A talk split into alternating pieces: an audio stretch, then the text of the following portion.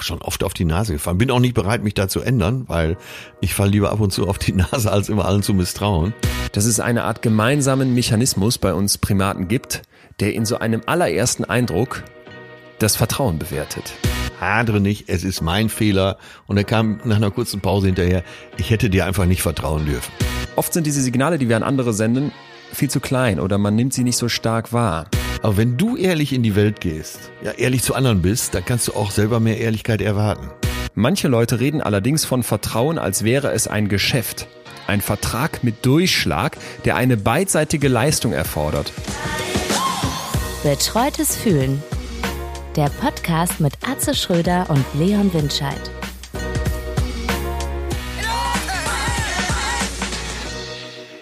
Ja, bevor wir heute starten, möchten wir uns ganz herzlich bedanken bei unserem Unterstützer der heutigen Folge.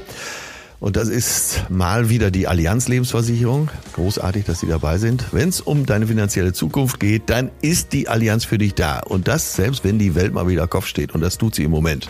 Focus Money übrigens hat die Allianz sogar zum finanzstärksten Lebensversicherer Europas ausgezeichnet. Und zwar mit Recht, denn die Allianz hat für dich alles am Start, was du brauchst. Altersvorsorge mit Stabilität, hohe Zuverlässigkeit und gleichzeitig Renditechancen, was ja gerade in dem Niedrigzinsumfeld nicht immer gegeben ist.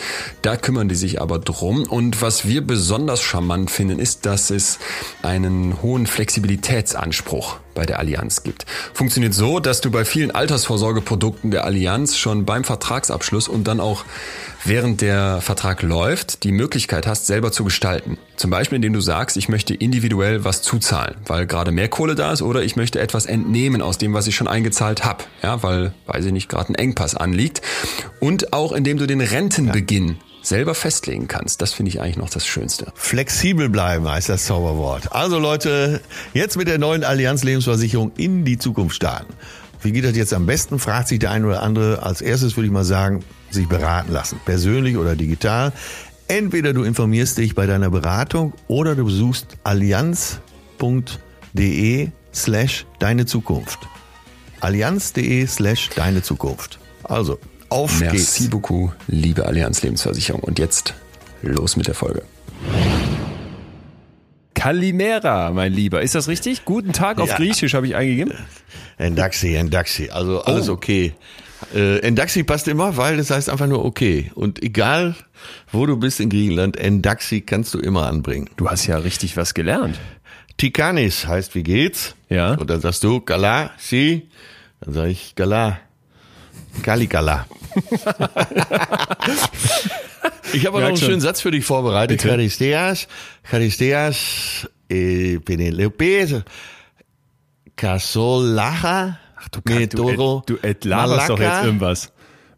Jetzt lass mich das doch erstmal übersetzen. Du hast doch, warum musst du mich gleich unterbrechen Tut in deiner leid, bitte. intellektuellen äh, Selbstzufriedenheit? Taxi, Knaxi. Ja. Das, weißt du, was das gerade hieß? Nein. Die liegen bleiben, wo sie sind, du kleiner Wichser. Das ist ja nicht mal auf Deutsch richtig. Äh, weil? Die liegen bleiben, was? Die liegen, also die Strandliegen, Ach bleiben, so. wo sie sind. okay, ich dachte das Verb liegen. Okay, was hast du da, was hast du da, warst du in so, du warst Du verbringst einfach andere Arten von Urlaub. Ja, ich du bist diese sagen, Strandliegen nicht gewohnt. Ich bin die weder gewohnt, noch äh, würde Möchtest ich mich trauen, die wegzuschieben, weil ich interpretiere sofort, dass du da in unserem Hotel Vollchaos gemacht hast. Äh, nee, ich habe nicht nur im Hotel voll Chaos gemacht, ich habe überall da voll Chaos gemacht. War ja auf Mykonos, war auf äh, Naxos, wo ich seit zwölf Jahren nicht mehr war. Früher ganz oft, deswegen auch noch einige Freunde da. Dann kurz Santorini, dann wieder zurück Naxos, dann wieder Mykonos ein paar Tage.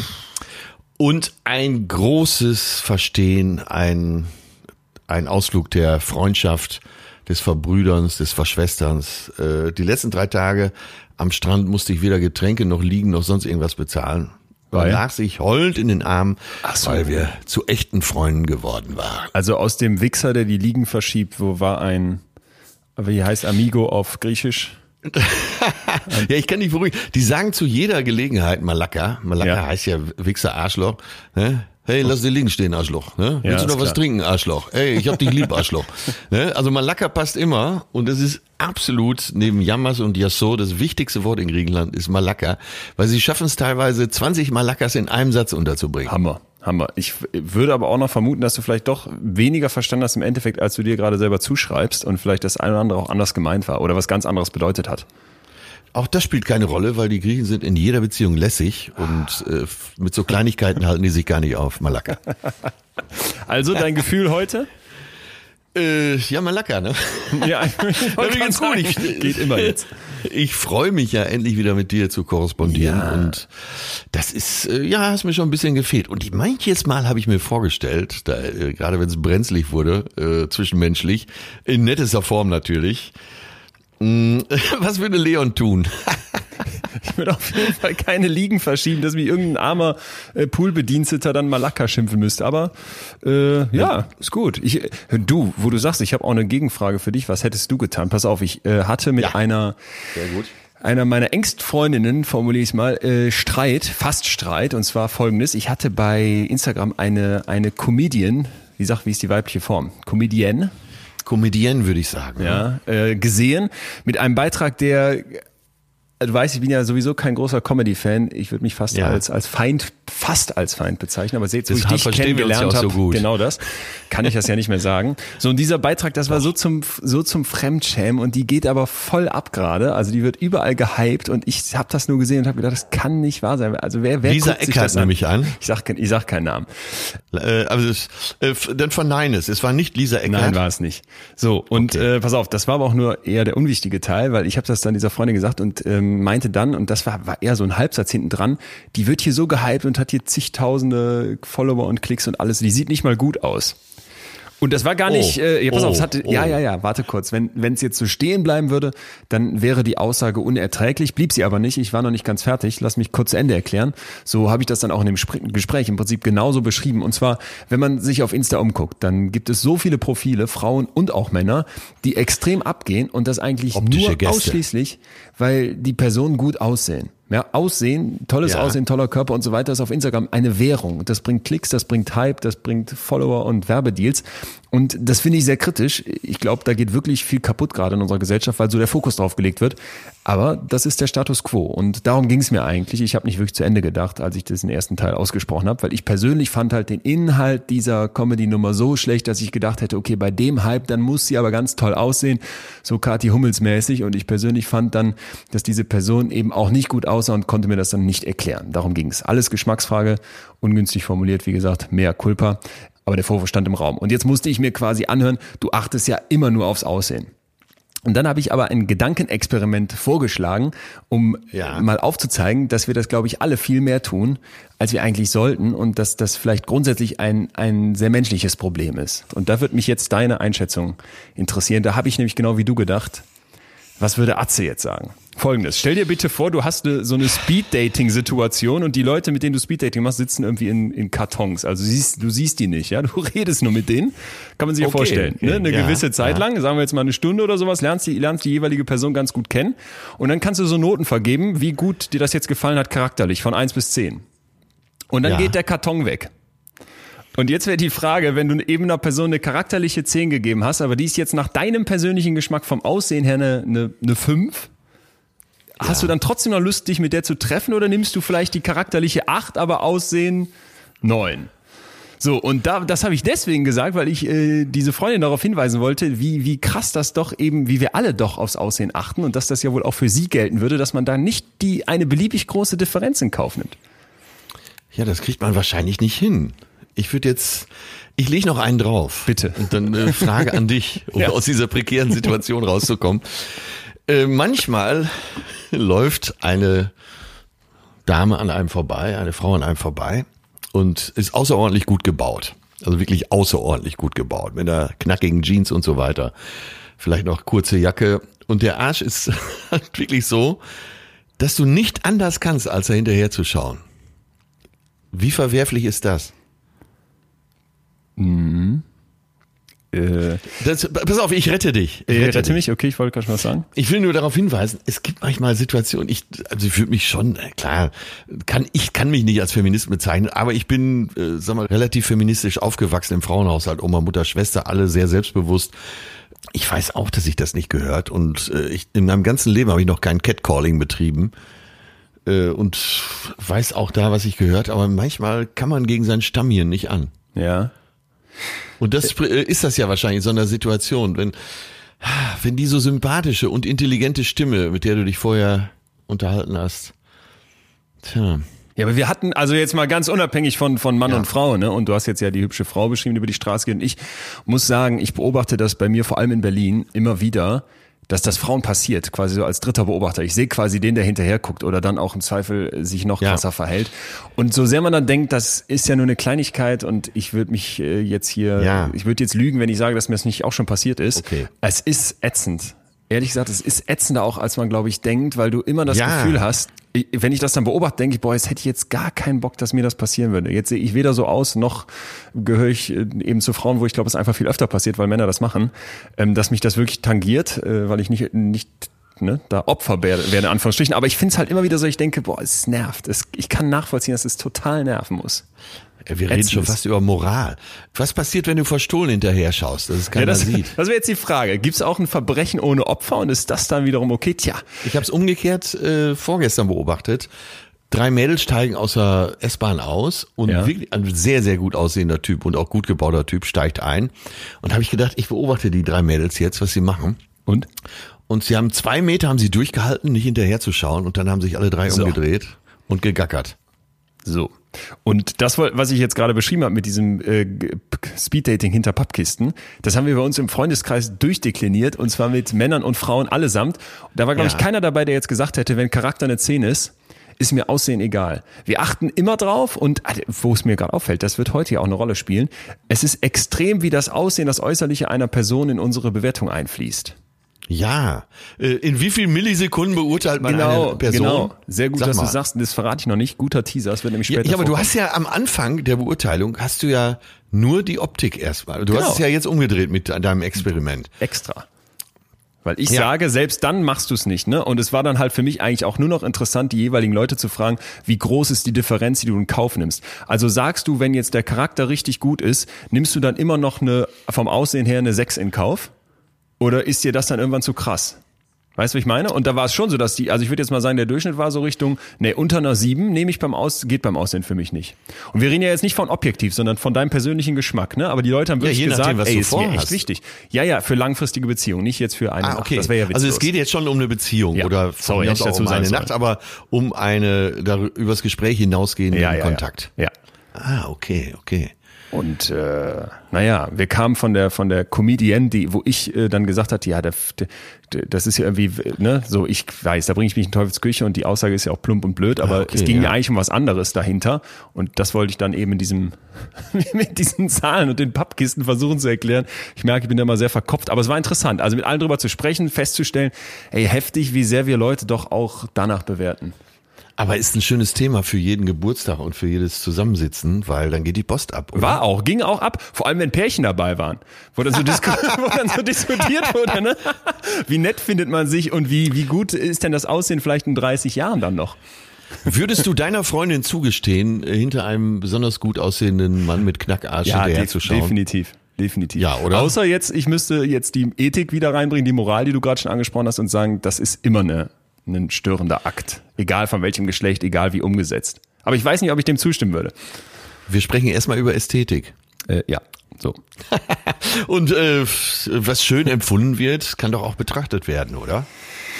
Ja, und dann bist du aber hier ganz schnell wieder, und jetzt machen wir kein zu großes Fass auf, aber ich will es Ja, kurz sagen, genau, dann bist du genau. hier wieder ganz schnell bei dem Thema, wo dann Leute sagen, äh, ne, ja, sie hatte ja eine kurze Hose an, sie hat, sie wollte ja angeguckt werden. Und das fuckt mich immer ab, wenn sowas dann kommt, weil du denkst, ey, du Ja, darfst total, rumlaufen, wie du willst, total. ne? Und das geht nicht Total. klar. So. Ja. Nein, aber deswegen nochmal, man kann auch seriös äh, sich das Schöne betrachten, äh, ohne weiteres im Schilde zu führen und sich einfach an Gottes Natur erfreuen. Ich habe mal irgendwo ge gehört, so diese, fand ich ganz witzig, plumpe Daumenregel. Mache nichts jetzt auf Männer bezogen, was du nicht auch wolltest, dass man es mit dir macht, wenn du im Gefängnis wärst. Ja, also wenn du jetzt in den Gefängnishof gehst und das okay fändest, wenn man dir so nachguckt, wie du dann vielleicht jemandem da bei mir in Neukölln hinterher guckst, einer Frau, dann äh, ist das vielleicht schon mal so ein erster Parameter. Zur Versöhnung bieten wir an, äh, Leon und ich, dass wir tatsächlich beide noch nie Catcalling betrieben haben. Und ich persönlich, ja, wie groß wäre deine Differenz? Also bei einer charakterlichen 10, wie weit würdest du im Aussehen runtergehen? Fünf. Boah. Okay, ich hätte jetzt gedacht, mit sechs wäre ich schon würde ich schon hier die, in die Bresche springen. Okay, nicht schlecht. Ja, und dann bieten wir auch noch an, dass wir da versuchen, besonders differenziert zu sein. Ja, mein Testosteronspiegel ist wahrscheinlich nicht mehr so hoch wie deiner. Von daher äh, wird das Gespräch immer wichtiger. Vielleicht siehst du auch einfach nicht mehr so gut, ist egal. Ja, das hat der liebe Gott schon gut eingerichtet, dass man im Laufe der Jahre nicht mehr so gut sieht. Ne? Ich habe immer den Weichzeichner drin und es bleibt auch so. Ich lasse meine Augen nicht lasern. Filter, Instagram-Filter im Real Life. Nicht schlecht. Ja, aber äh, ist krass, wie ich, das war gar nicht, ich wollte das mit dir besprechen, wollte wissen, was du gemacht hättest. Hast du mir jetzt gesagt, fünf und zehn wäre so deine, deine Differenz. Und es hat uns trotzdem wenn ich das hier direkt sagen darf, das Thema für heute eröffnet. Denn wir wollen über Vertrauen sprechen, was ja irgendwie ein ganz großer und wichtiger Begriff ist, ne? weil es geht irgendwie die ganze Zeit darum, dass Politiker um Vertrauen werben von Wählerinnen und Wählern, dass Versicherungen, Banken, Unternehmen Vertrauen brauchen, dass Autohändler irgendwie sagen, ja. jo, die Karre fährt noch, dass man irgendwelchen Freunden die Hautärztin seines Vertrauens empfiehlt. Und äh, ich glaube, das ist allgegenwärtig, das Vertrauen, die Vertrauensfrage. Ja, ja. Äh, und hat, die hat sehr, sehr viel damit zu tun, wie wir Menschen bewerten und wie wir später sehen werden. Das wird hochspannend, was die Wissenschaft dazu zeigen kann. Sind wir dabei relativ plump und äh, achten auf Cues, die eigentlich mit dem Vertrauen gar nichts zu tun haben. Und das, äh ich bin sehr, sehr gespannt, weil das Thema ist ja allgegenwärtig, auch äh, als Gesprächsinhalt. Und ja. man hat sich, wie ich fest selber an mir festgestellt habe, noch gar nicht so richtig damit beschäftigt. Nee, war Was soll das so. Vertrauen? Ja. Äh, wo ist der äh, archaische, wo ist die archaische Notwendigkeit? Mm, ja, das aber als Teaser. Ich habe aber noch eine Frage an dich. Bitte. Äh, bevor wir einsteigen. Ich habe gelesen, äh, ich habe jetzt gesehen bei Instagram, dass du nach Max Frisch jetzt plötzlich auch mit Hermann Hesse kommst und der Steppenwolf gelesen hast. Dabei bin, dabei bin, ja. Ach so. Wieso? Äh, nee, fand ich eine logische Entwicklung. Fand ich auch. Also schon die ersten 20 Seiten habe ich gelesen und dachte direkt, ach du Schande. Das wird ja, ja noch heftiger. Ja. Vielleicht solltest du dir als Wissenschafts Journalist auch so ein alter Ego schaffen. Oh Gott. Wie Harry Haller, der ich, deine dunklen Seiten auslebt. Ich finde mich auch schon in diesen Büchern äh, immer wieder mit, mit alter Egos. Aber übrigens äh, müssen wir einen Fehler hier einräumen, wo du Journalismus ansprichst. Wir wollen ja hier immer korrekt arbeiten und sind deswegen ja. sehr, sehr froh, dass ihr da draußen uns so mit spitzem Bleistift und genau zuhört. Wir haben, ich habe letztens ein Faber-Zitat hier zitiert, was mir jemand geschickt hatte, in dem Glauben, es ging um unseren Homo-Faber. Es ging aber um die Band. Und ah. äh, es passte beides gut, ich weiß gar nicht mehr, irgendwas mit Einsamkeit. Wenn man mit mir zusammenlebt, ist man einsam oder sowas. Und es war die Band. Tja. Ja, aber auch da sind wir ruckzuck wieder bei Hermann Hesse. Einsamkeit als Chance, der Steppenwolf, ja. Ich bin sehr gespannt auf das Buch, äh, aber noch nicht durch. So, jetzt aber, äh, mein Lieber, los geht's, oder? Ich ja, hab, ich ja, hab Bock. Ja, also, es tut mir leid, ich, ich wollte dich nur loben. Danke, danke. Wichtig und richtig, immer wieder was anderes auch. Äh, trotzdem zurück zum Vertrauen. So, ja. und ich finde, die äh, ganz große Frage ist doch eigentlich, warum vertrauen wir überhaupt anderen Menschen? Man sagt ja auch, man muss jemandem sein Vertrauen schenken. Ja, ja, und das ist ja irgendwie eine ziemlich mutige Angelegenheit. Und wenn wir uns vielleicht mal mit der Definition von Vertrauen beschäftigen, wird auch klar, wieso es dafür Mut braucht. Also Vertrauen ist ja im Prinzip eine Erwartung, an das zukünftige Verhalten anderer Menschen. Ne? Also ist in die Zukunft gerichtet, Vertrauen. Genau. Und zwar immer. Genau, es ist in die Zukunft gerichtet von dem, was ich erwarte, aber es basiert natürlich auf dem, was vorher passiert ist. Wenn auch ja. nicht immer, dazu kommen wir später. So, und wenn ich ja. jetzt also jemandem vertraue, dann bin ich ja im Grunde bereit, mich in eine Situation zu begeben, in der ich dann verletzlich bin. Ne? Wenn ich, wenn ich sicher wäre, wenn ich, wenn nichts passieren könnte, bräuchte ich nicht zu vertrauen, weil dann wäre ja klar, was passieren wird. Das heißt, wir haben ja, immer so eine ja. ungewisse Komponente, wenn es um Vertrauen geht, weil nicht völlig klar ist, was als nächstes passiert. Ja. Also äh, bei Vertrauen, äh, sobald man Vertrauen sagt, äh, muss man eine Ungewissheit akzeptieren. Genau. Es ist ja im Prinzip ein Zustand zwischen Wissen und Nichtwissen. Also jemand, der ja. jetzt alle relevanten Umstände des eigenen Handels kennen würde und auch das von anderen, der die Zukunft kennen würde, der bräuchte ja nicht zu vertrauen. Der weiß einfach. Ja. Aber ich muss vertrauen, wenn ich nicht ganz sicher sein kann, ne?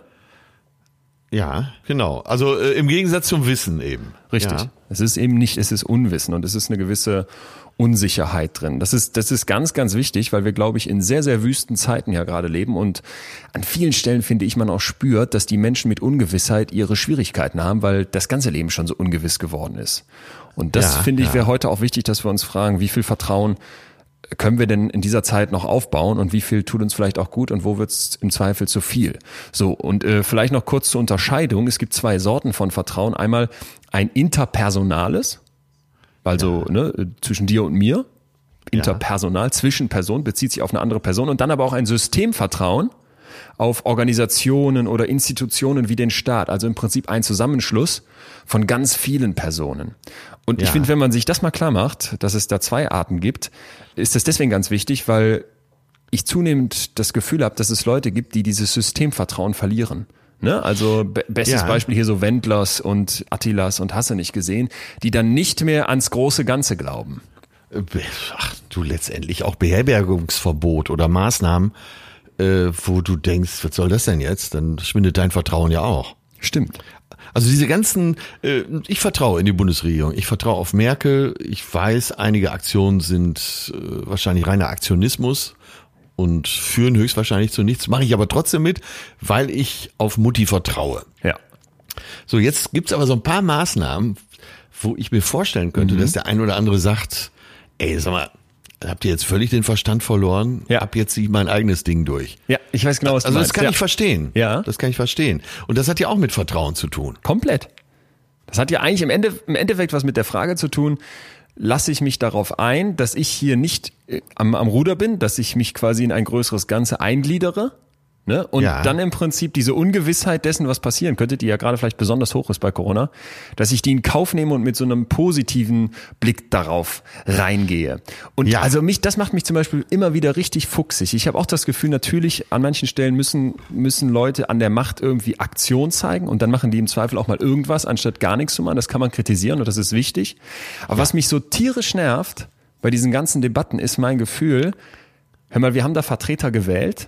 Und die haben wir gewählt. Man tut immer so die Politiker, ne? Die, Ja, die, ja, die an genau. der, das sind wir. Das sind wir. Das ist der Ja, Staat. genau. Das ist das System, dem wir vertrauen, weil wir das System sind. So, und jetzt einigen sich diese von uns gewählten Leute auf irgendwelche Regeln und ob die mir passen oder nicht. Genau. Das ist völlig irrelevant, weil wir müssen irgendwie als großes Kollektiv funktionieren. Und da habe ich immer das Gefühl, diese Ausuferungen von diesen Leuten, die dann auf Instagram da rumbrüllen, eben wie der Wendler, Ja. sind aber nur Papiertiger, da gibt's ja unzählige.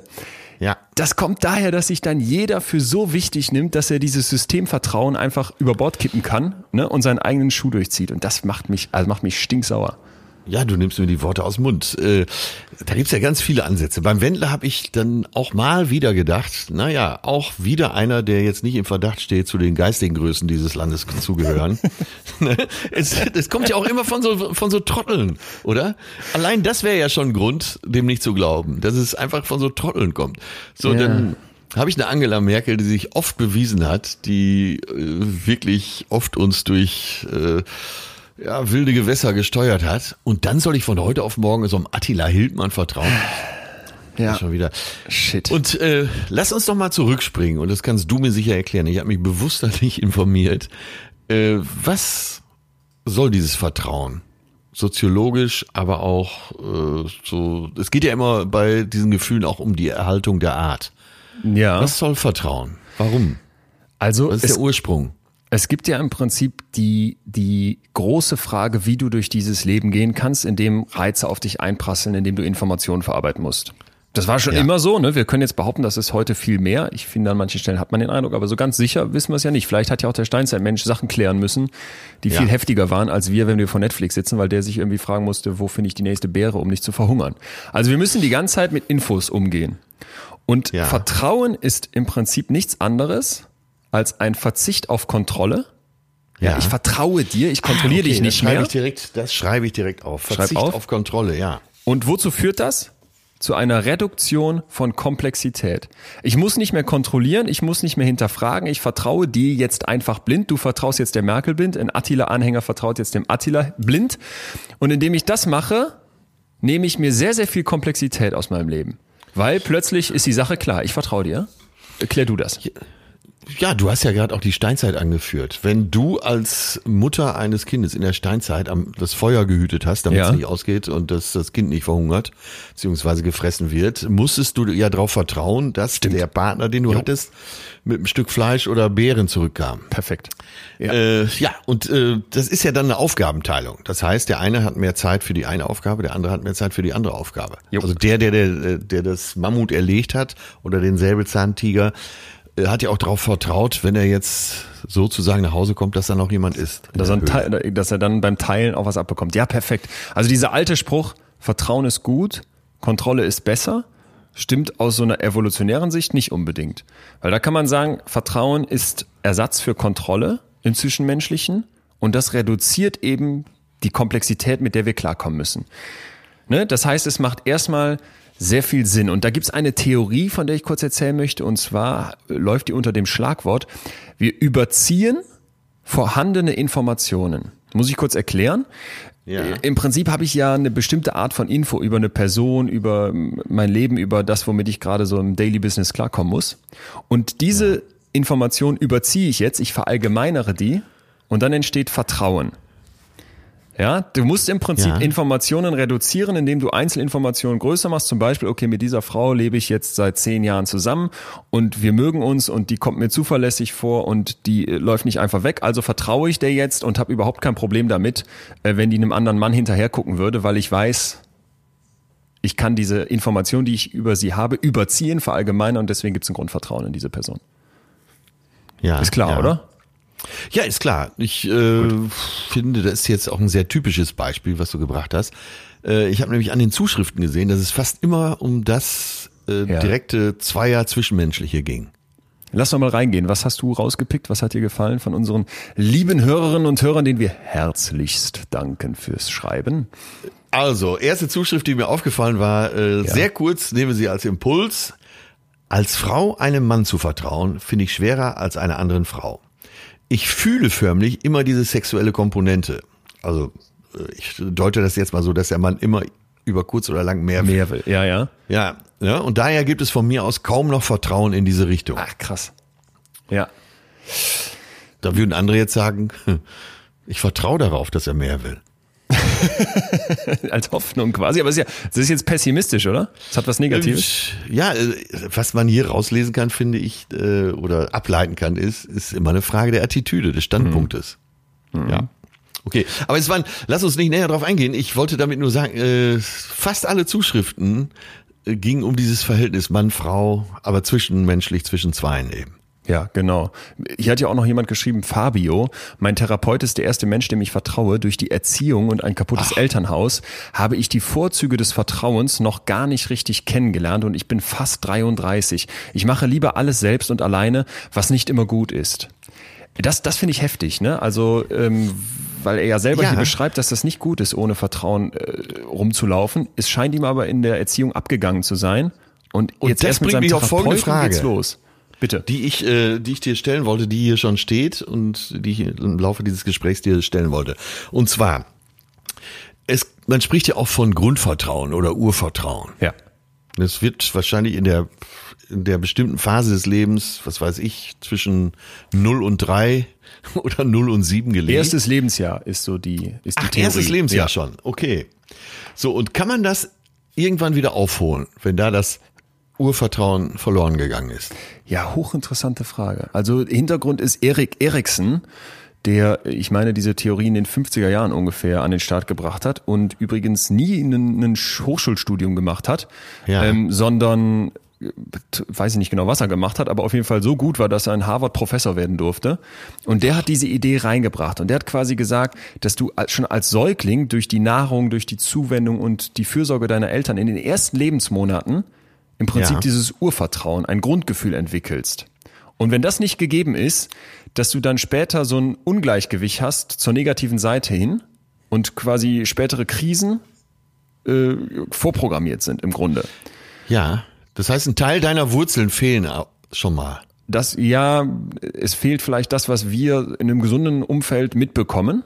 Ne? Also dieses Ja. Urvertrauen, diese, diese positive Grundeinstellung vielleicht eher so. Und damit bist du vielleicht dann ein anderer, hast du einen anderen Blick drauf. So jetzt äh, vorsichtig aber, ne? Also ich habe mich damit auseinandergesetzt. Die Wissenschaft erschien mir überschaubar zu diesem zu diesem Thema und Ja. ich bin immer ganz großer Gegner davon, wenn man diese Theorien und diese Schlagwörter, die wir alle schon mal gehört haben, dann zu sehr für bare Münze nehmen und einfach so verallgemeinern. Also ich, ich glaube, wir können uns alle vorstellen, dass du schon bei kleinsten Kindern wirklich was kaputt machen kannst, ja, in deren Wesen, definitiv. Ja. Aber ich glaube auch, wenn du jetzt als Kind große, große Schwierigkeiten hattest durch Eltern, die dich nicht geliebt haben, die sich nicht um dich gekümmert haben, dass du später ein vertrauender Mensch werden kannst. ja, ja. Also ich, ich bin, ich scheue mich immer ganz stark davor, irgendwie Leute abzuschreiben. Ja, also die, die vielen Geschichten von Menschen, deren Vergangenheiten zum Teil so krass waren, die Absolut. sie mir erzählt haben, die zeigen mir immer wieder, äh, was wir doch für ein Wunder sind als, als Homo sapiens und wie krass ähm, wir auch in der Lage sind, äh, Dinge wieder hinzubekommen. Und da würde ich jetzt nicht sagen, es kann man, dieses Urvertrauen kann man nicht irgendwann wieder erlangen. Ja, das wäre ja eine Umprogrammierung. Man Ja. müsste ja, Ja. so Denkmuster auch ändern. Nimm uns beide doch mal für genau das andere Extrem. Haben wir uns noch gar nicht gefragt, hätten wir uns vielleicht eingangs fragen sollen. Du bist ja in sehr liebevollen Umfeld aufgewachsen. Ja. Kann man äh, deine Erzählung entnehmen. Und bei mir war es auch so. Ich bin auch sehr behütet, sehr, sehr, sehr behütet aufgewachsen. Und bei mir hat es dazu geführt, dass ich wirklich äh, leicht, schon fast leichtgläubig bin. Ah, okay. Bei dir aber nicht. Sagst du jetzt so? Also ich bin, ich Hast mag du mal gesagt. Ja, ich mag Vertrauen wirklich gerne. Also das habe Ja. ich mir auch hier im Vorfeld notiert. Für mich ist Vertrauen etwas, was mich unglaublich optimistisch macht. Und es Ja. lässt mich echt auch ans gute Menschen glauben. Ne? Man sagt ja immer so, der Mensch ist dem Mensch ein Wolf. Aber ich Ja. finde, man beobachtet doch, dass wir einander vertrauen und dass wir uns manchmal auch bedingungslos vertrauen und dass wir zum Teil auch Fremden vertrauen. Und diese wenigen Leute, die dann so laut sind und die dieses Systemvertrauen nicht mehr haben, die, die machen mich ja, wie gesagt, einfach nur sauer, weil ich glaube, vom Grundsatz her ist dieses Vertrauen in uns und ist im, im Grunde auch in jedem. Und äh, ja, ich gebe dir recht, ich, ich wäre dann auch äh, vielleicht skeptischer als du, aber vom, vom, vom Vertrauen her, mal diesen Business-Kontext ausgeklammert, da bin ich besonders streng. Im, Im Normalen vertraue ich schon. Ah, okay, äh, das ist ja vielleicht seine äh, Intellektualität, dass du im Business-Kontext weißt, du kannst nicht blind vertrauen. Ah. Und ja, also ja, also die Frage kommt ja äh, im Laufe der nächsten Minuten, weil du ja in dem Teaser zu unserem zu unserer heutigen Aufnahme gesagt hast, es gibt äh, halt die beiden Richtungen, die Menschen, die zu schnell vertrauen und die, die gar nicht vertrauen oder Schwierigkeiten haben zu vertrauen. Ja. Und ich bin äh, ganz klar Kategorie A. Bin auch schon oft auf die Nase gefallen. Bin auch nicht bereit, mich da zu ändern, weil ich falle lieber ab und zu auf die Nase, als immer allen zu misstrauen. Wie, wie schwer bist du denn? mal- Also was war denn das Krasseste, wo du gesagt hast, da bist du aufgrund von missbrauchtem Vertrauen auf die Schnauze geflogen? Äh, Ich weiß nicht, warum es jetzt die Zahl drei ist. Das kli- das klingt jetzt so ausgedacht, aber es ist die Zahl drei bei mir, dass es in meinem Leben drei Personen gab, die mich so schwer enttäuscht haben. Und das war immer im emotionalen Bereich. Das hatte nichts mit Geld zu tun. Kannst du einen genauer beschreiben oder ist zu intim? Ah, jetzt muss jemand.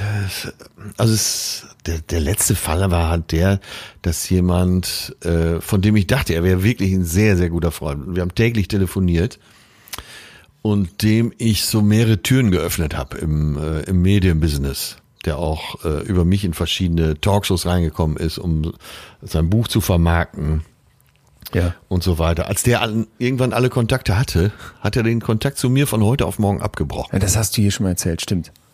Ja, und das hat mich echt schwer getroffen. Aber wenn, aber wenn du sagst, ich, das dreimal schon passiert mit drei unterschiedlichen Leuten, ist das dann vielleicht nicht auch irgendwie ein Muster bei dir? Ja, ja, ja, ich stehe auch zu diesem Muster und äh, will ja gar nicht weiter oder jetzt anfangen, allen zu misstrauen. Ich finde auf die Zeit, in der ich schon auf dieser Welt bin, geht dreimal. Ach so, okay. Ja, stimmt. Ja, also das, das meine ich auch. Ich finde, Vertrauen ist eigentlich doch ein wunderschönes Thema, weil was du, was du sagst, finde ich echt gut zu sagen, dann ist mir egal, ich will es gar nicht ändern. Hat uns ja auch Ja. hier ein Hörer geschrieben. Ist zwar manchmal doof, weil man oft auf die Ja. Nase fällt, ne? Weil diese Person hat geschrieben, ich gebe erstmal jedem Staat Vertrauen. Ja. Aber andererseits vergrault verliert man manche Menschen schon sehr früh, obwohl sich daraus sonst eine gute Beziehung hätte entwickeln können. Ne? Also eher so schief, die Waage schief eingestellt, dass man mehr Vertrauen gibt. Ich werd, würde es bei mir auch sagen, aber bestimmt nicht so krass wie bei dir. Ja. Also, dass ich mich dreimal hätte verarschen lassen bisher im Leben, nee. Ja, man stellt es ja fest bei, mal, wenn man so in, in geschäftlich harten Kreisen, Ja, genau. vielleicht genau. sogar im kriminellen Kreis oder halbkriminell, äh, sagen wir mal ein Makler. ähm, Ne? Nicht mehr Makler die sind- Versicherungsmakler. aber- Nein, nein, nein, nein, ich äh, sagen wir jetzt so Immobilienmakler. Ja, Das ist ja so Ja. schon ein halbseidenes Geschäft. Behaupte ich jetzt einfach mal. Bitte. Ne? Und äh, ja, wenn du dich in solchen Kreisen bewegst, dann hast du eher mit Leuten zu tun, die erstmal so gar keinem vertrauen. Und äh, naja, da eine Freund die Freundlichkeit eher so eine äh, so eins der äh, eine der Maßnahmen ist, um jetzt ans Ziel zu kommen. Um, um, ja, genau. Es ist nicht echtes Vertrauen, sondern es wenn dann so ein gespieltes oder geheucheltes. Ne? Ja, so ein ökonomisches. Ja, ein ökonomisches, sehr gut. Das Ja. ist gut. Ja. Ja. Und äh, ja, ist klar, wenn man jetzt so ein paar Tage auf der Welt ist, dann äh, okay, obwohl ich kein misstrauischer Mensch bin, dann ich lache dann immer so darüber, ne, wie sie sich dann teilweise, äh, wie sie teilweise so eine Schmierenkomödie aufführen. Aber oft denke ich dann auch, äh, naja, der lässt sich nicht so leicht über den Tisch ziehen wie Ja, ich. genau. Das, ist- das ist, glaube ich, echt das, was wir heute rausarbeiten müssen. Wo ist zu viel, wo ist zu wenig? Ich darf noch eine Zuschrift vorlesen. Ich vertraue Menschen nach verbindenden Erlebnissen. Das kann auch mal schnell sein und hat Ach, weniger das ist eine toll. zeitliche Komponente. Enttäuscht Ja. wurde mein Vertrauen noch nicht. Jetzt ganz wichtig, die Person schreibt, manche Leute reden allerdings von Vertrauen, als wäre es ein Geschäft. Ein Vertrag mit Ja. Durchschlag, der eine passt ja. beidseitige Leistung erfordert. So, ne? Und da schreibt sie dann, das irritiert mich manchmal, wenn ich höre, mit welchen Kleinigkeiten jemand das andere Vertrauen angeblich missbraucht hat. Meine Auffassung, der Begriff Vertrauen sollte für die größeren, relevanten Dinge reserviert sein, nicht fürs Tagesgeschäft. Das ist eine schlaue Zuschrift. Echt, ne? Habe ich auch gedacht. Ja. Äh, Auch so dieser Vertrag und diese Leistung, beidseitige Leistung, das finde ich wäre auch sehr schade, wenn man Vertrauen so betrachtet. Ja. Ja, Achtung, ein Zitat. Bitte. Jetzt ist mal wieder Goethe dran. War auch schon lange nicht mehr. Man wird nicht betrogen, man betrügt sich immer selbst. Ah ja. Verkürzt, aber äh, ich glaube, Goethe ging es darum. Er sagt, äh, wenn du, wenn dein Vertrauen missbraucht wird, dann weißt du es eigentlich. Und wenn du es nur ahnst, und dann äh, vielleicht hast du dir diese Beziehung schön geredet, vielleicht hast du dir das Geschäft schön geredet, vielleicht hast du dir den ganzen Vorgang schön geredet. Vielleicht hattest du nicht den Mut, es anzusprechen. Ja, und Ja. deswegen sagt der Volksmund, äh, man wird nicht enttäuscht, man ist enttäuscht. Gut, sehr gut. Sehr, sehr gut. Das ist wieder. Schöne Gleichung, ne? Ja, total schöne Gleichung. Ich weiß gerade nicht mehr genau, welche Folge es war. Bei äh, Kränkung, glaube ich, Eitelkeit oder so ähnlich. Weißt du, wo wir gesagt haben, das ist, das ist ganz, ganz stark das, was du draus machst. Ja. So, und das ist doch das, ja, was du genau, gesagt genau, hast. genau. Das Ja. schon dazu, ne? Ja. Hammer. Okay, sehr gut. Oder äh, nimm mal, nimm mal äh, die Beziehung, langjährige Beziehung, Ehe, wo Mhm. einer von beiden eine Affäre hat seit Jahren. Äh, der andere weiß doch im, im Prinzip Bescheid. Ich glaube, man weiß, die Leute wissen öfter Bescheid, als sie zugeben. Ja. Ne? Und dann setzt der Selbstbetrug ein. Stimmt. Und der Selbstbetrug hat ganz viel mit dem Vertrauen und auch mit Selbstvertrauen zu tun. Ja, das wäre für mich auch eine ganz wichtige Frage heute. Äh, Vertraue ich mir eigentlich selber? Wir haben das Interpersonale, wir haben das Systemvertrauen, aber was ist mit Vertrauen für mich? Wärst du jemand, der sagen würde, ich vertraue mir? Äh, Ich habe das nachher äh, vorbereitet für, wir machen, glaube ich, jeder fünf Lösungsansätze. Oh jo, wir haben für euch nachher, genau, das ist gut, dass du sagst, wir haben nachher für euch äh, noch eine kleine Top-Liste mit äh, Tricks und Hebeln zum Thema Vertrauen. Ja, und da, kommt komme ich auf vor? Selbstvertrauen, wie wichtig Selbstvertrauen Ah, ja. dafür ist, anderen zu vertrauen. Ja, dann, ver dann verrat's noch nicht. Dann kommen wir darauf später zurück. Ich darf vielleicht Ja. mal in die Wissenschaft einsteigen und dir von einer Studie erzählen, die mir äh, sehr gefallen hat. Und zwar haben äh, Forschende der Universität zu Köln und der Cornell University mit Studis aus den USA und Deutschland ein Vertrauensspiel gemacht. Ja, also da äh, musst du im Prinzip als Proband entscheiden, äh, es ging um 5 Dollar, ob du Ja. dieses Geld behältst oder einem anonymen Fremden übergibst. So, und Ja. wenn du das jetzt diesem Fremden übergibst, gibt es ein paar Optionen. Einmal, das Geld wird für diesen Fremden dann vervierfacht und der hat dann die, die Wahl, ob der dir die Hälfte zurückgibt oder nicht. Ist klar, Ja. ne? Also der, der kriegt Ja, die 5 ja, Dollar von dir. Wenn der die kriegt, machen, machen die Versuchsleiter 20 Dollar da draus und jetzt kann der dir 10 zurückgeben. Und die dritte Möglichkeit wäre jetzt, dass man das Geld dem Fremden gibt und der muss dann eine Münze werfen und die entscheidet, ob er das Geld teilt oder eben nicht. Und äh, jetzt ist das Krasse, dass äh, die meisten sich dafür entscheiden zu vertrauen. Und jetzt wird es besonders interessant, obwohl sie davon ausgehen, dass das längst nicht jeder zurückgibt. Ach, das überrascht mich jetzt. Oder? Ja. Also, Also ich hätte jetzt komplett auf die Münze getippt. genau, weil das wäre auch äh, ökonomisch quasi die beste oder die bessere Wa- Wahrscheinlichkeit, ne? Aber wir, Ja. so sind wir nicht. Und jetzt, jetzt ging es noch weiter. Diese Forscher wollten dann wissen, was diese Personen, also wa- was die Person antreibt. Warum machen die das? Und da konnten die zeigen, dass die unmittelbaren Gefühle bei dieser Entscheidung zentral waren. Also darum ging es. Und zwar konnten die zeigen, dass Leute, die jetzt quasi beim Abgeben des Geldes ein positives Gefühl hatten, die vertrauten zu 91 Prozent. Ja. Diejenigen, die sich jetzt gut fühlten bei dem Gedanken daran, dieses Geld behalten zu dürfen, die vertrauten nur zu 35 Prozent. So, das heißt, wir vertrauen, ne, in Abhängigkeit davon, was wir quasi, was wir quasi für Gefühle in dem Moment haben, wo wir die Entscheidung treffen. Das hatten wir hier auch schon mal bei den Entscheidungen, die wir treffen müssen. Finde ich passt ganz gut. So, und jetzt lege ich noch eine Schippe drauf.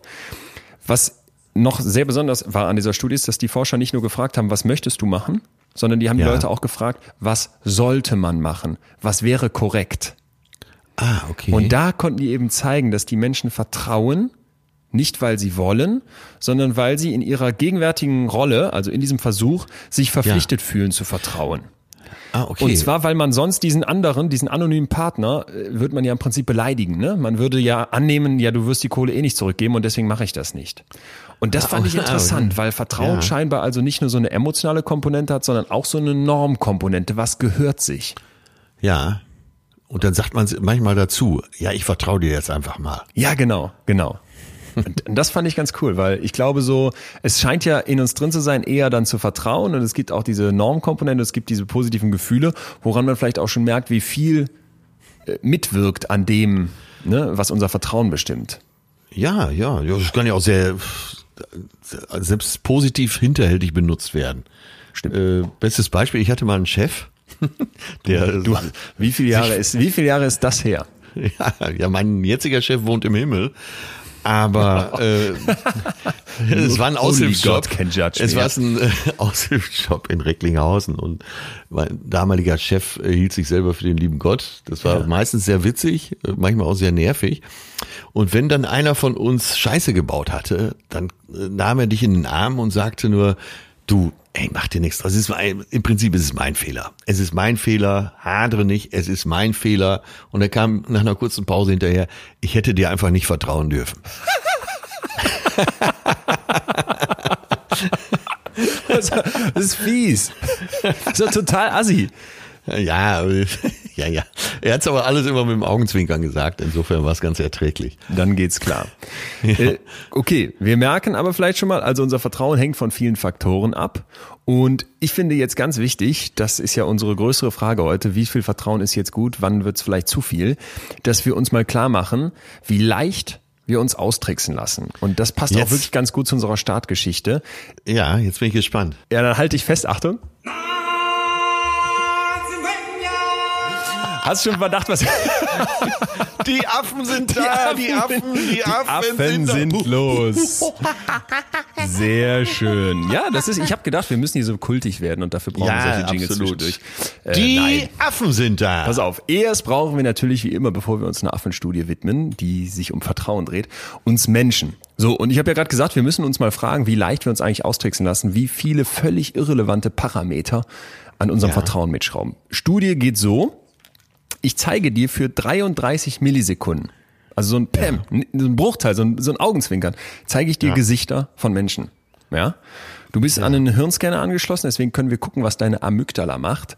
Und jetzt wollen wir im Prinzip von dir wissen, in diesem kurzen Moment, wo du nicht wirklich, wo dein Hirn eigentlich gar nicht die Chance hat, dieses Gesicht weiter zu verarbeiten, das du da gerade auf dem Monitor gesehen hast, jetzt wollen wir wissen, ob du dieser Person vertraust oder nicht. Und da konnten die halt eben zeigen, dass bestimmte Gesichter, ja, ja. Vertrauen hervorrufen und diese Amygdala, die nicht nur, aber eben vor allem so als Warn- und Abwehrreaktionsmelder quasi in unserem Hirn äh, unterwegs ist, dass die eben von manchen Gesichtern besonders getriggert wird und man dann eher so denkt, uh, ne? in 33 Millisekunden in diesem einen Augenzwinkern hat man schon einen Eindruck von dieser Person. Das ist ein Dreißigstel einer Sekunde. Also nahezu nichts. Und jetzt äh, Frage an dich, hast du dich schon mal gefragt, ob dein Gesicht ein vertrauensvolles Gesicht ist? Also wie würdest Ja, du oft. auf den Computer das habe ich, boah, ey, das habe ich ganz, ganz oft mich gefragt. Echt? Ich hatte mich das Ja. bis, bis zu diesem, bis zu dieser Studie habe ich mich das noch nie gefragt gehabt. Okay, und was sagst du? Na, ich bin ja viel mit äh, öffentlichen Verkehrsmitteln auch unterwegs. Also Ja. ich bin ja auch seit Jahrzehnten begeisterter Zugfahrer. Und äh, gerade wenn man so abends unterwegs ist, dann und Frauen äh, setzen sich dann mit ins Abteil oder begegnen einem am Bahnhof, dann denke ich mir immer so, als Frau bist du ja unter größerem Stress. Und dann versuche ich immer schon äh, so zu gucken, dass ich sehr freundlich wirke, sodass Okay. von mir keine Gefahr ausgeht. Und in dem Zusammenhang habe ich mich schon oft gefragt, was habe ich für ein Gesicht? Wie wirke ich auf andere? Krass, das habe Ja. ich mich so noch nie gefragt. Und was würdest du sagen? Also vom Grundsatz Ich glaube, von mir äh, geht optisch keine Gefahr aus. Okay, hier kommt Also ich, die, äh, ja. Äh, hier kommt die Auflösung, weil diese Forscher sind eben hingegangen und haben am Computer künstlich Gesichter zusammengebaut. Also kannst du dir ja vorstellen, verschiedene Parameter haben die variiert und konnten zeigen, dass äh, glückliche Gesichter, selbst wenn sie nicht lächeln, als Ja. vertrauensvoll wahrgenommen werden, eher weibliche Gesichter und Gesichter, die einem ähnlich sind. Das fand ich ziemlich krass. Und außerdem ähm, hohe innere Augenbrauen, also dieser Teil, der Richtung Nase geht. Dann betonte Wangenknochen, ein weites Kinn und eine, eine flache Nasenknochenregion. Also eine Art äh, liebevoller Pfannekuchen, nenne ich das jetzt mal, mit überraschend ausgeprägten Wangenknochen. Das wäre vertrauenswürdig. Ja, okay. Ja, Ja, einige Ist- Punkte treffen auf mich zu, andere nicht. Äh, Also wir weiter freundlich gucken. Wir nehmen jetzt erstmal so hin, pass auf, jetzt kommen nämlich die Ja. Affen und da finde ich, wird es dann interessant, wie tief das offenbar in uns drin ist. Jetzt sind Forscher 2018, also das ist eine relativ aktuelle Studie, hingegangen und haben äh, Makaken hingesetzt und haben denen auch am Monitor solche Gesichter gezeigt. Und zwar die, die besonders in diesen Untersuchungen, die wir gerade gehört haben, die besonders vertrauensvoll wahrgenommen wurden und im Kontrast dazu, die, die im Prinzip überhaupt nicht vertrauensvoll wahrgenommen wurden. Und jetzt konnten die Ja. zeigen, dass diese Affen signifikant länger auf die besonders vertrauenswürdigen Gesichter geguckt haben und bei der Sarkadenanalyse, also dem Springen der Augen, der Blickrichtung, konnten Ja. die zeigen, dass wenn dieses Gesicht, was der Affe sieht, besonders vertrauensvoll ist, die extrem auf die Augen gehen, also auf die Augenregion. Ach so, im nächsten Schritt sozusagen. Im nächsten Schritt. Und das fand ich ganz interessant. So diese Idee, die Augen, ne, das Tor zur Seele, das ist jetzt natürlich so ein bisschen, ist überhaupt nicht wissenschaftlich, aber in dem Fall finde ich, wir gucken ja Leuten schon dann konkreter ins Gesicht, versuchen die besser zu verstehen, wenn wir vielleicht ein erstes Startvertrauen. Ah, okay, sonst schweift dein Blick sofort wieder weiter. Im Prinzip würde ich das so aus der Affenstudie rauslesen wollen. Ja. Und äh, das fand ich ziemlich heftig, weil wenn man sich mal überlegt, ähm, wenn das sogar in Makaken gefunden ist, so, so interpretieren das auch die Forscher, dann müssen wir ja davon ausgehen, dass es eine Art gemeinsamen Mechanismus bei uns Primaten gibt, der in so einem allerersten Eindruck das Vertrauen bewertet. Ja. Und, und das finde ich, finde ich ziemlich heftig, weil wenn du dir jetzt mal überlegst, ist witzig, das bringt uns nochmal, es war gar nicht beabsichtigt, bringt uns nochmal am Anfang zu dieser, zu dieser Geschichte mit den Kisten und dem Speeddating. Ja, ja. Äh, Wie schnell wir entscheiden ne, Ja. und wie schnell so ein erster Eindruck uns vielleicht davon abhält, mit Leuten zu sprechen, die uns vom Charakter her super gefallen würden, aber wo wir direkt denken, ach, ist nicht vertrauensvoll, die- ist nicht attraktiv oder, oder, oder. Was war die letzte Studie in, äh, zu dem Thema, wie schnell wir entscheiden? Also jetzt mal abgesehen von diesem äh, sympathisches Gesicht oder nicht. Ja. Äh, was war die letzte Studie, wie schnell entscheiden wir, ob uns ob wir jemanden mögen oder nicht? Weiß ich nicht aus dem Kopf. Ähm, okay, das war aber auch äh, unglaublich schnell. Ja, ja, also bei Gesichtserkennung und bei Gesichtsbewertung reden wir wirklich von Sekundenbruchteilen. Ne? Und das finde ich immer Ja. wieder heftig, weil wenn man sich jetzt mal äh, klar macht, was das für äh, weitreichende Folgen hat. Ja, also äh, wie bewertest du eine Person? Also habe ich Vertrauen zu jemandem oder nicht? Vertrauen ist doch sowas Großes, haben wir eingangs gesagt. Und dann Ja. erzähl, erzählt dabei so ein erster Eindruck, was für ein Wahnsinn eigentlich. Ja, aber jetzt, äh, da geht's ja ums äh, spontane oder Anfangsvertrauen. ja, genau. Und hier, wir müssen ja von da jetzt wieder zurückkommen zu dem, was die meisten interessiert, nämlich äh, kann ich meinem langjährigen Partner vertrauen, kann ich meinem Freund vertrauen. gut, sehr ja. gut, sehr gut. Das gesellschaftliche, gesellschaftliche Vertrauen hatten wir, glaube ich, eben äh, in Sachen Politik schon so ein bisschen abgehandelt. Ja.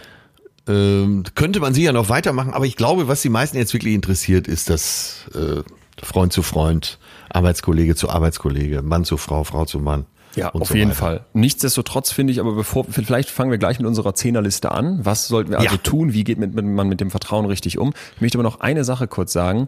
Und zwar, äh, Roderick Kramer von der Stanford University, das ist einer der Stars auf dem Gebiet der Vertrauensforschung und der macht immer eine Übung und die ist für uns alle wichtig und die bringt uns auch jetzt zu unserer Zehnerliste und genau zu der Frage, die du gerade aufgerissen hast. Und zwar ja. sagt er seinen Teilnehmerinnen und Teilnehmern in Experimenten, mach mal bitte alles, um Vertrauen zu faken, gleich im Zwischenmenschlichen. Ja, also da treffen ja, zwei Leute ja. aufeinander und die eine Person bekommt gesagt, mach mal bitte gleich alles, ihr werdet irgendwie so eine kleine Verhandlung machen, um Vertrauen zu faken. Was würdest du tun, wenn du diese Aufforderung bekämst? Was würdest du dann gleich machen? Wie würdest du dich verhalten? Oh, ähm, ja, auf jeden Fall mein freundlichstes Gesicht aufsetzen ja. und äh, versuchen, eine gewisse Wärme auch auszustrahlen. Was noch? Also wie würdest du denken, dass man Vertrauen ausstrahlt? Wärme, äh, Ja, vielleicht, dass man eben verbal auch äußert, dass ich sage, ja. äh, du, egal was jetzt kommt, du kannst mir wirklich vertrauen. Top. Jo. Also hast äh, vieles aus der Liste genannt. Lächeln, starker Augenkontakt, also Augenkontakt behalten, in die Augen gucken. Das bringt uns wieder ein bisschen ja. zu den Affen. Dann interessant, äh, die Leute berühren. Also so ein leichtes auf die Schulter mal klopfen, ne? Das berichten ja. übrigens Frauen ähm, öfter als Männer, auch dass sie das machen. Ja. Und Eine der Grundlagen des NLP übrigens. des hoch umstrittenen. Ja. okay. okay, neurolinguistische Programmierung, ja. Dann genau, was du gesagt hast, so dieses, ey, lass uns die Karten auf den Tisch legen, ne? Lass uns doch jetzt mal ehrlich zueinander sein und so. Und ich fand's ziemlich krass, als die dann die Auswertung gemacht haben, nämlich die Leute lassen sich davon tatsächlich täuschen. Also man erkennt diese Faker nicht. Und selbst wenn man den Leuten ja. vorher sagt, dass ja, da jetzt Faker das? kommen, die beim Vertrauen zum Teil nur so tun werden, dann sind die im Prinzip noch schlechter darin, dieses Faken zu erkennen. Und das war für mich so ein schönes Fazit zu der Frage, wie sehr lässt sich eigentlich unser Vertrauen manipulieren, ähm, wenn man ja. sich klar macht, selbst wenn man uns sagt, du wirst betrogen, checken wir das nicht unbedingt, weil die Tricks relativ einfach sind. So, und damit würde ich sagen, müssen wir starten, dürfen wir starten mit unseren ja. zehn To-Dos. Also, der Punkt eins, den ich mir aufgeschrieben habe, ist beim Vertrauen das eigene Misstrauen verstehen. Ja? Heißt? Äh, dass du erstmal dich selber erforscht, woher kommt mein Misstrauen? Warum kann ich so schwer vertrauen? Ja? Ah.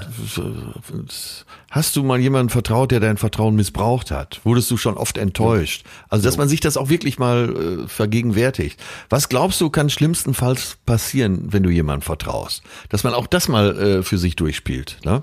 Wenn deine Angst zu vertrauen äh, so erschüttert ist, dann äh, kannst du, wenn du dich selber erforscht hast, gezielter darauf reagieren. Ne? Wenn du deine eigenen Gefühle verstehst, äh, kannst du das alles besser einordnen. Ja, verstanden. Gefällt mir sehr gut. Ist wieder dieser klassische Weg nochmal zurück auf der Karte, ja, wie wir ablaufen. Ja. Mein Punkt wäre, zu welcher Gruppe gehörst du? Und ne, die Forschung zeigt, also wir fallen im Prinzip in zwei Kategorien. Einmal die, die besonders schnell vertrauen und einmal die, die eben schwerfälliger vertrauen. Ich habe mal bei Instagram ja. äh, hier die Community gefragt, da haben knapp 2000 Leute mitgemacht. 54 Prozent sagen, ich vertraue besonders schnell. 46 Prozent sagen, ich bin eher schwerfällig. Das heißt, es hält sich ziemlich die Waage und ich bin auf ein Wilhelm Busch Zitat gestoßen. Wunderschön. Tatsächlich, hält sich ja, die Waage. Hält sich die Waage. Aha. Wer anderen ja. gar zu wenig traut, hat Angst an allen Ecken. Wer gar zu viel auf andere baut, erwacht mit Schrecken. Es trennt sie nur ein leichter Zaun. Die beiden Sorgengründer, zu wenig und zu viel Vertrauen, sind Nachbarskinder. Das hat äh, mal abgesehen Ach, von Wilhelm Buschs ja Brillanz in der Sprache, finde ich das ganz gut, dass man sich mal klar macht, ey, auf welcher Seite vom Zaun stehe ich? Und Schickst beides. Du mir das gleich mal? Das schicke ich dir. Das, das packen wir für euch auch in die, in die Podcast-Description, wer es nochmal ja, lesen ja. möchte. Und beides ist sehr nah beieinander und ich glaube, in dem Moment, wo ich mir mal klar mache, wie nah bin ich eigentlich an der Mitte, wie nah bin ich am Zaun, ähm, wird mir bewusst, ob ich gut austariert bin. Weil ich glaube, es ist wirklich eine Gratwanderung und sich mal zu fragen, vertraue ich eher zu schnell oder eher zu schwerfällig und wo kann ich da vielleicht nachjustieren, das würde vielleicht ein erster Schritt sein. Ja, haut ja fast mit in die erste Kerbe, äh, sich selber verstehen in der ja. Beziehung. Ja. So, mein nächster Tipp ist, Tipp Nummer drei sozusagen hier in unserer Runde, äh, bewusst vertrauen einfach mal Leuten bewusst vertrauen, die eigenen Gewohnheiten ändern und äh, sich mal fragen, zu wem möchte ich Vertrauen aufbauen? Also das bewusst machen. Was bedeutet überhaupt Vertrauen für mich? Das ist, glaube ich, auch ein wichtiger Punkt, dass man im eigenen Wertesystem das Vertrauen einordnet. Ah, ja. Wie wichtig ist mir Vertrauen? Äh, steht er hinten, steht er vorne? Ja. Und dann äh, muss man sich, glaube ich, auch klar machen, wie soll mein Vertrauen zu anderen Menschen aussehen? Wie soll sich das äußern? Wie weit gehe ich? Mhm. Und ganz wichtige Frage in diesem Zusammenhang bei dem Bewusstvertrauen finde ich, was wird besser, wenn ich jemandem vertraue? Ah ja, das, also dieser positive Ausblick drauf. Ja, genau. Ja, das finde ich gut. Schön. Ne, dazu gehört auch die Frage, wann hast du jemandem vertraut und bist gut damit gefahren? Also tatsächlich dieser positive Ansatz, ja. Ja. Das gefällt mir ausgesprochen gut, weil ich glaube, das mal für sich einzusortieren, was hat es für einen Stellenwert für mich, wird dabei helfen, genauer zu verstehen, was es vielleicht auch für einen Stellenwert haben könnte, ne, wenn ich eben ja. nachjustiere. Ja. Nummer es gibt ja auch Leute, die sagen, ich vertraue keinem und fahre gut damit. Äh, wenn du keinen Leidensdruck hast und äh, dich selber damit wohlfühlst, ist ja auch alles gut. Ja, klar. Nummer vier, äh, start small. Kleine Schritte, fang klein an. Also ich glaube, wir können uns doch alle vor Augen führen, dass äh, Vertrauen aufgebaut werden muss. Ne? Ja. Ich, ich finde wirklich, also man, man baut zum Teil jahrelang Vertrauen auf und dann kommt eine Aktion und macht das kaputt. Und deswegen finde ich, sollte man immer, wenn man versucht, Vertrauen zu jemandem aufzubauen, vielleicht weil man einen neuen Job angefangen hat oder weil man in, neuen, in einem neuen Freundeskreis ankommt, sich klar machen, dass es das sogenannte Shallow Trust gibt. Shallow ja. für seicht und Trust für Vertrauen. Ja. Seichtes Vertrauen dass man, dass man ne, im Prinzip wie bei so einem, wie, bei, wie beim Meer quasi. Wenn man ins Wasser läuft, ist erstmal seicht und dann machst du es in kleinen Schritten und fängst an, dann irgendwann in den tieferen Bereich zu kommen. Und wenn du das mit so, wenn du so dein zwischenmenschliches Verhalten immer mal wieder so salzt, mit so zwischendurch kleineren Vertrauensaktionen, dann finde ich, sendet man ein sehr klares Signal an andere, dass man vertrauenswürdig ist und dass man auch ja einen Wert darauf legt, dass eine Beziehung vertrauensvoll ist. Also mit kleinen Schritten starten und die dafür lieber oft. Ja, ja, ich muss äh, direkt bei Shallow kam mir dieser Hit von Lady Gaga in den Sinn, äh, der ja dann der Titelsong war von diesem Film, den sie mit äh, Bradley Cooper, Cooper zusammen ja. gemacht hat. Äh, ja. Oscar-Film. Meiner Meinung nach auch ein toller Film. Star is Born. Ist ja, glaube ich, schon das dritte Remake. Meiner Meinung nach das gelungenste. Und in dem Song, äh, der Song heißt sogar Shallow. Und da heißt es, äh, vertrau mir, komm mit mir ins Tiefe. Guck. Tief ist alles, ne? ja, tief ist alles. Der große Philosoph aus Münster. Dr. Leon Winscheid. Nummer fünf bitte. Nummer fünf, ja, und da sind alle Rufzeichen, die ich heute zur Verfügung hatte, dahinter, auch wenn es äh, semantisch bedenklich ist. Sich selbst vertrauen. Ja. Egal, was dein konkreter Auslöser für deine Vertrauensschwierigkeiten sind, Selbstvertrauen ist und bleibt echt die Voraussetzung Nummer eins, um überhaupt anderen zu vertrauen. Genau wie Selbstliebe die Voraussetzung ist, andere zu lieben. Das heißt, das Wichtigste auf deiner To-Do-Liste beim Vertrauen lernen besteht darin, selbstsicherer zu werden und Selbstzweifel abzubauen. Ja. Weißt du, wie ich das meine? Ja, ja, ja, komplett. Also äh, der, der Mangel am Selbstvertrauen hindert dich daran, äh, anderen zu vertrauen. Wir, ja. Ganz kurz, wir meinen nicht das Selbstvertrauen, mit dem ich auf eine Bühne gehe, sondern wir meinen das Vertrauen in uns selbst, so, ne? Genau, das ja. Vertrauen in dich selbst. So, also ich kann auf mein Bauchgefühl hören, ich weiß, äh, was, was, was mir mein Innenleben sagen möchte, das ist gemeint, richtig?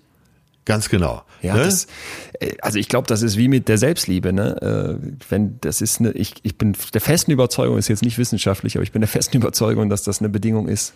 Und ich muss sofort ja. an die Zuschrift von Maria denken, die geschrieben hat: Nach einem ja. langen Gespräch vor dem Schlafengehen mit meinem Mann in Klammern einem Psychiater kam das ich zur Erkenntnis, dass es nur einen einzigen Menschen gibt, dem ich vertraue, und zwar mir selbst. Vielleicht sollte ich mal bei einem Therapeuten vorbeischauen. Äh, Maria, wenn du das so interpretierst, dass das was Negatives ist, würde ich sagen sagen, ja, wenn du nur einem vertraust, ist vielleicht wenig. Aber sich selbst zu vertrauen ist gleichzeitig was unglaublich Wichtiges und Wertvolles. Deswegen weiß ich nicht, ob diese Schlussfolgerung richtig ist. Nee, ich möchte mal ein Bild benutzen, was Bitte. mir gerade durch den Kopf kommt. Und zwar, wenn du selbstsicher bist, dann hast du es nicht nötig, hohe Mauern um dich aufzubauen. Ne? Mhm. Weil äh, du fühlst dich ja, äh, kannst schutzloser durch die Welt gehen, weil du äh, dir selbst vertraust. Und somit, wenn du keine Mauern überwinden musst, kannst du schneller anderen vertrauen. Ja, das gefällt mir gut. Äh, es ist ja vielleicht auch nicht nur Zufall, dass das Wort Selbstvertrauen einmal dieses Selbstbewusstsein hat, ne? Und vielleicht aber ja. auch das Vertrauen in sich selbst da drin steckt. Ja, interessant. Ja. Dann Nummer sechs von mir, kenne den Vertrauensgraben. Und damit ah. ist gemeint, also der Trust Gap aus der englischen Literatur, damit ist gemeint, dass wir die ganze Zeit ja Signale senden an andere, hey, ich bin vertrauenswürdig. Und wir selber kennen uns ja auch ganz gut. Ne? Wir wissen, man kann uns vertrauen. Wir vertrauen uns im besten Fall ja auch selbst, haben wir gerade gelernt. Oft sind diese Signale, die wir an andere senden, viel zu klein oder man nimmt sie nicht so stark wahr. Und dann kann im Prinzip ein Gap entstehen. Ich glaube, dass ich doch total vertrauenswürdig bin und dass ich das auch immer wieder bewiesen habe. Und die andere Person hat das vielleicht noch gar nicht gecheckt. Da ist dann dieser Graben zwischen dem, was jemand anderes wahrnimmt und was meine Eigenwahrnehmung ist. Und ich glaube, also das war für ah, mich okay, sehr, sehr ja. wichtig, das, zu, das, das mir klar zu machen. Ne? Hey, achte darauf, dass wenn du wirklich vertrauenswürdig bist und wenn das für dich einen hohen Stellenwert hat, dass du anderen auch die Chance gibst, das zu erkennen. Ah, das ist interessant, weil ich tatsächlich vor einigen Wochen äh, zu einem äh, mir sehr nahestehenden Menschen gesagt habe, äh, wenn du wüsstest, was in meinem Kopf los ist, würdest du mir nicht misstrauen. Ah ja. Und das beschreibt ja genau das. Ich weiß ja, was mit mir los ist, aber das heißt ja nicht sofort, dass der andere das genauso empfindet oder so klar sieht können uns nur vor den Kopf gucken, ne? Und oft ist ja. es ist es so, dass wir sehr damit hadern, weil wir entweder denken, ist ja klar, was ich fühle. Für mich selber ist es ja völlig klar, was in meinem Kopf vor sich geht. Das können ja andere nur verstehen oder können ja, ja. andere auch nur erkennen. Und dabei übersehen wir, dass es manchmal ganz gut wäre, diesen Druckkochtopf mal aufzumachen und andere mal vielleicht dran teilhaben zu lassen, weil ja. dann oft sehr viel sehr viel klarer wird, was eigentlich Phase ist. Ja, also Vertrauensgraben wäre meine ja, Nummer Über die 6. Tipps wird jetzt echt viel deutlich, oder? Ja, äh, es ist ja nicht ganz einfach, das Thema Vertrauen. Ne? Und ich finde auch wirklich diese Gratwanderung, die der Wilhelm Busch uns so schön aufgemacht hat mit seinem Zaunbild, die ist ja zentral. Deswegen, Nummer sieben von dir. Nummer sieben ist ehrlich sein.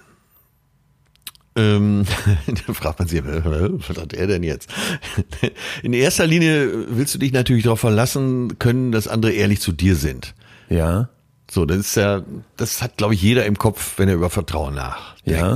Aber einer der besten Wege, äh, das zu erreichen, den ersten Schritt zu machen, und ist ja selber offen und ehrlich mit anderen umzugehen. Ne? Also nach dem Motto, wie es in den Wald hineinschallt, so, wie man es in den Wald hineinruft, so schallt es hinaus. Und das ist tatsächlich so. Du, es begegnet dir das, ich habe ja hier schon öfter mal behauptet, man begegnet sich immer selbst, man spiegelt sich selbst. Aber wenn du ehrlich in die Welt gehst und ähm, ja, ehrlich zu anderen bist, dann kannst du auch selber mehr Ehrlichkeit erwarten.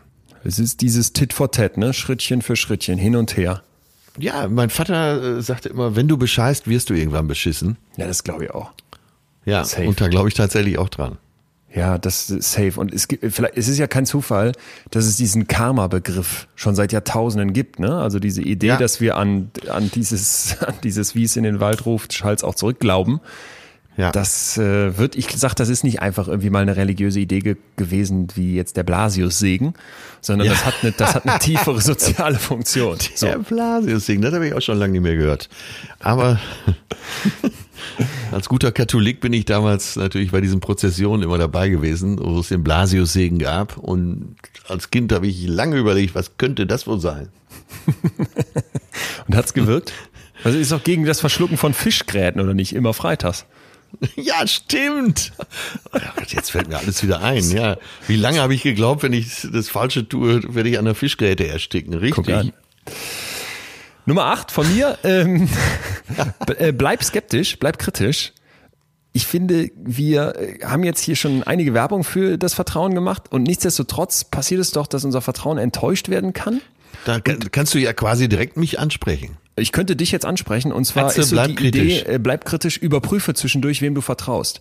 Denn ja. Äh, wir haben ja immer diese Annahme, dass Menschen extrem stabil sind in ihrem Verhalten, in ihrer Persönlichkeit und so weiter. Und das ist einfach, ja. das ist einfach Bullshit. Bitte, da müssen wir ein für alle Mal das einen Haken nicht, Oder? Wir verändern uns fortlaufend und deswegen fallen wir dann aus allen Wolken, wenn wir nach zehn Jahren von unserem verdammten Ehemann betrogen werden.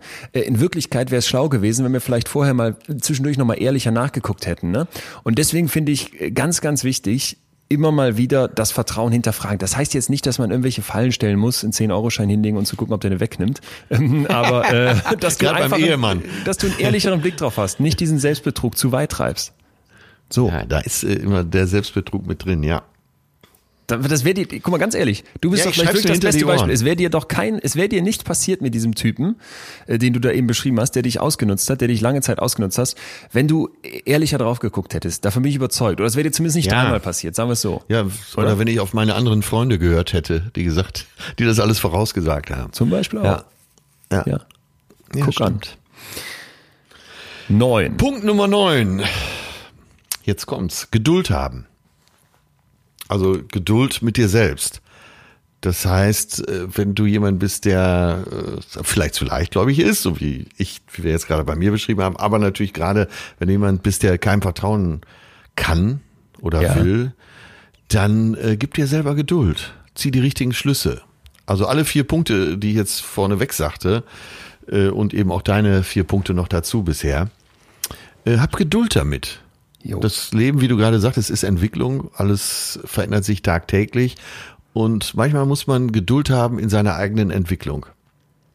Es ist, es ist dieses Shallow Trust, ne? diese seichten Ja, Schritte Vertrauen zuerst, lernen. dass man bei der Tiefe ist. Ja, Ja, finde ich gut. das, das äh, nehmen wir wieder das Bild vom äh, Wasser. Ja, Wenn genau. du, äh, bevor du losschwimmst, ähm, na, traust du dir vielleicht nur zehn Meter zu, aber es braucht Zeit, bis du vielleicht den ganzen See durchqueren kannst, Ja, weil du deinen Fähigkeiten auch vertrauen musst. Und weil du dem anderen die Möglichkeit geben musst, dass du ihm zeigst, hey, es gibt hier diese vielen kleinen Schrittchen, Genau. ne, mit denen ich jetzt dein Vertrauen auch verdient habe. Genau, hab Geduld. Cool. Dann Nummer 10. Ich glaube, ganz wichtig ist, dass wir eben einen kritischen Blick auch auf das Vertrauen haben, dass wir immer abwägen, ne? Bin ich Ja. zu vertrauensvoll oder zu wenig? Und dass wir hoffentlich heute auch klar machen konnten, dass, äh, dass man, dass wir davor warnen möchten, da zu leichtfertig mit umzugehen. Also man muss irgendwie abwägen. Und trotzdem ist Vertrauen, und das finde ich, kommt jetzt im zehnten Punkt hoffentlich nochmal rüber, etwas extrem Menschliches und für mich etwas sehr, sehr human äh, Schönes aus sich Ja. selbst heraus. Und dazu habe ich dir eine kleine Geschichte mitgebracht. Das ist jetzt ein bisschen länger, aber vielleicht ist das beim letzten Punkt okay. 24. Oktober 2008.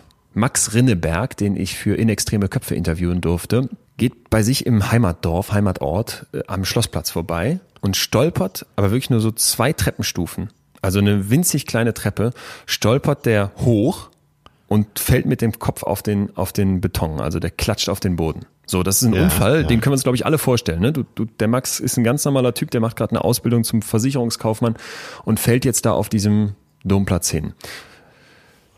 Als er im Krankenhaus aufwacht, ist nichts mehr so wie vorher. In seinem Kopf ist im Prinzip alles auf Reset. Der erinnert sich an überhaupt nichts aus seinem alten Leben. Ja. Und das, was der in dem Moment erlebt, als er da wach wird, kommt ihm vor wie eine zweite Geburt. Ja, der sagt, ich lag da und dachte, hä, wenn ein Baby geboren wird, warum hat das so lange Beine? Warum gucken da unten Füße unter der Decke raus? Ja. Es ist erstmal heftig, oder? Es ist, ich finde diese total, Vorstellung so total. heftig, dass du aufwachst und der hat also eine sogenannte retrograde Amnesie, sprich alles, was vor diesem Ereignis dieses Sturzes war, ist im Grunde weg. Der weiß noch, Ja. äh, dass das Brokkoli was anderes ist als Spinat, aber der hat es Ja. mir so beschrieben, stell dir vor, du stehst auf einer Theaterbühne und du weißt erstens nicht warum, du weißt nicht, was eben schon passiert ist und du weißt auch nicht, was du als nächstes sagen sollst. Und jetzt sitzt aber das Publikum deines Lebens und erwartet, dass du weiterspielst. Heftig, oder? Ah, okay, das ist ein schönes Bild. Hat er seine eigene Mutter wieder erkannt? Pass auf, du greifst mir vor, denn äh, Ah, jetzt okay, möchte ich das. Ja, nee, nee, ist aber gut. Lass uns jetzt mal bitte mental, weil ich glaube, es liegt auf der Hand, alle in dieses Krankenhausbett legen. Ja, wir haben gerade Ja. gecheckt, okay, wir wissen noch, was Brokkoli und Spinat ist, aber wir stehen hier im Theaterstück und haben keine Ahnung, wie das Stück heißt, wer wir sind, was wir als nächstes sagen sollen. Und jetzt geht die Tür auf und eine Frau kommt rein und Max kennt diese Frau nicht. Und er denkt, er, er hat sie noch nie gesehen. Ne? Die ist im, im Prinzip so fremd wie die Pflegerinnen, die er auch noch nie gesehen hat. Und diese Frau guckt ihn an und fängt an zu weinen. Und Max fragt dann, wer bist du? Oh Gott. Und die Frau sagt, ich bin deine Mutter. Oh. Was glaubst du jetzt? Vertraut Max dieser Aussage?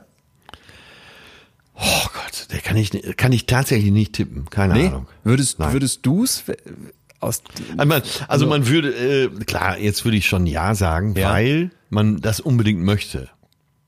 Also wenn man diese Geschichte hört, möchte man, dass man selber seiner eigenen Mutter, wenn sie sagt, ich bin deine Mutter, vertrauen würde. ja. Ja, finde ich auch. Würde man? Und? Er sagt, sie nimmt dann seine Hand und er sagt, das fühlt sich gut an. Und er war erstmal skeptisch, aber als er Mhm. Ja. sich mit dieser Person dann etwas länger auseinandersetzt, merkt er, ich kann der vertrauen. Das heißt, er, er kennt sie wirklich nicht Ah, wieder. Diese Person bleibt fremd, ja, aber er spricht mit ihr. Er fragt sich, warum sollte die mir was Böses wollen? Warum, warum sollte das hier alles irgendein Wahnsinn sein? Und geht dann am Ende mit dieser Mutter nach Hause. Und also ich, also diese Geschichte ist ja komplett wahr. Ne? Sie ist jetzt ein Einzelfall. Wir können jetzt nicht aufs große Ganze daraus schließen. Aber ich finde, was wir als großes Ganzes daraus mitnehmen können, ist, dass das doch eine unglaublich schöne Geschichte ist und dass das doch zeigt, eben wie menschlich, wie wichtig dieses Vertrauen ist. Und ich muss persönlich sagen, wenn ich mir hier ein Urteil erlauben darf, nochmal das, den, die beiden Waagschalen, den Zaun. Stehe ich links oder rechts vom Zaun? Bei zu viel Vertrauen oder zu wenig? dass es, glaube ich, zum Glück so ist, dass viele Menschen eher etwas mehr vertrauen. Oder dass so ein Grundvertrauen, ein Urvertrauen Ja. in den meisten von uns angelegt ist. Und das hat mir diese Geschichte von Max so gezeigt. Also das, das hat mich echt äh, berührt, weil ich dachte, genau wie du, man wünscht sich das. Die Mutter kommt rein, du weißt nichts mehr, aber die erkennst du noch, die hat dich so geprägt. Und das war es gar nicht so sehr in seiner Geschichte, sondern es war wirklich dann, er unterhält sich mit diesem fremden Menschen und merkt, dem, dem vertraue ich jetzt einfach, dem kann ich vertrauen und das wird belohnt.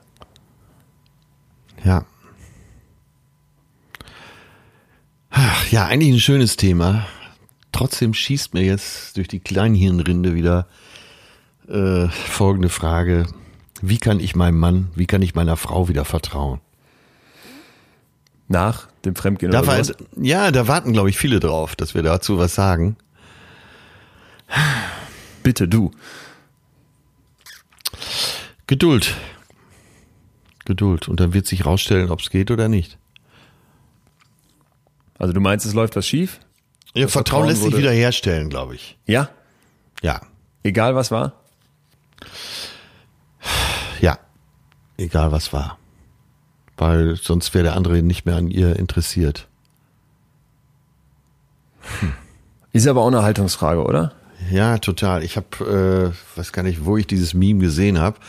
Passt vielleicht sehr gut an diese Stelle und deswegen muss ich es mal schnell raussuchen. Die erste Chance gibst du aus Vertrauen. Die zweite Chance aus Liebe. Gibst du eine dritte Chance dann aus reiner Dummheit. Und dem widersprichst du doch jetzt, oder nicht? Ja, dem Ja. widerspreche ich. Das Ja. äh, ist mir ein bisschen aufgestoßen, dieses Meme. Ich würde dem auch widersprechen. Ja. Ich glaube, ich würde auch mehrmals vertrauen. Also, egal was passiert ist. Tja. Ja.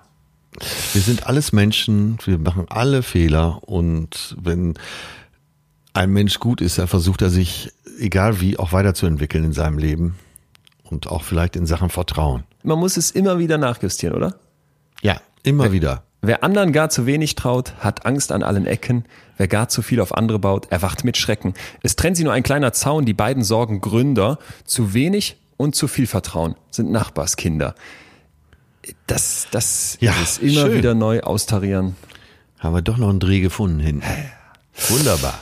Ja, also trotz, nichtsdestotrotz ein sehr schönes Thema. Fand ich was auch. Spaß gemacht hat. Ja. Recht herzlichen Dank an euch alle da draußen für die Zuschriften, für den Input, für die ehrlichen Zuschriften wie immer. Wir freuen uns weiterhin riesig, wenn ihr uns äh, abonniert. Wenn ihr jetzt vielleicht auf Abonnieren klicken würdet, wäre das toll. Und ansonsten ähm, uns auch weiterhin gerne Themenvorschläge schickt. Das hat jemand getan. Ich weiß leider nicht mehr wer. Ich habe den Namen mir nicht notiert, aber ich, das Thema hat mich sofort so gecatcht, dass der Name, äh, sorry, mir fast egal war. Ja, da hatte ich jetzt keine Chance mehr. Krastinieren.